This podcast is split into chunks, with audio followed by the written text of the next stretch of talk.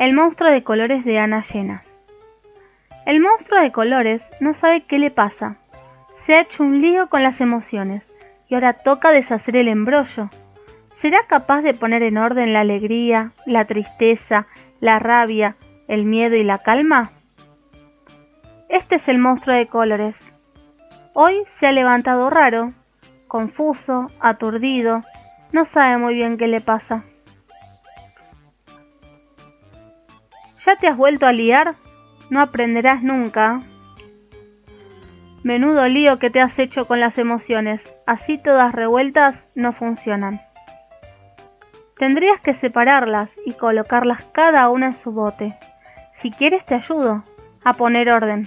Cuando estás alegre, ríes, saltas, bailas, juegas y quieres compartir tu alegría con los demás. La alegría es contagiosa, brilla como el sol, parpadea como las estrellas. Cuando estás triste, te escondes y quieres estar solo, y no te apetece hacer nada. La tristeza siempre está echando de menos algo, es suave como el mar, dulce como los días de lluvia. Cuando estás enfadado, sientes que se ha cometido una injusticia y quieres descargar la rabia en otros. La rabia arde al rojo vivo y es feroz como el fuego, que quema fuerte y es difícil de apagar.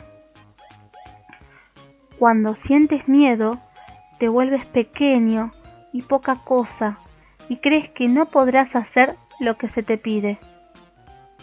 El miedo es cobarde, se esconde y huye como un ladrón en la oscuridad. Cuando estás en calma, respiras poco a poco y profundamente. Te sientes en paz. La calma es tranquila como los árboles, ligera como una hoja al viento. Y ordenadas funcionan mejor. ¿Ves qué bien? Ya están todas en su sitio. Amarillo, alegría. Azul, tristeza. Rojo, rabia. Negro, miedo. Verde, calma. Estas son tus emociones, cada una tiene un color diferente.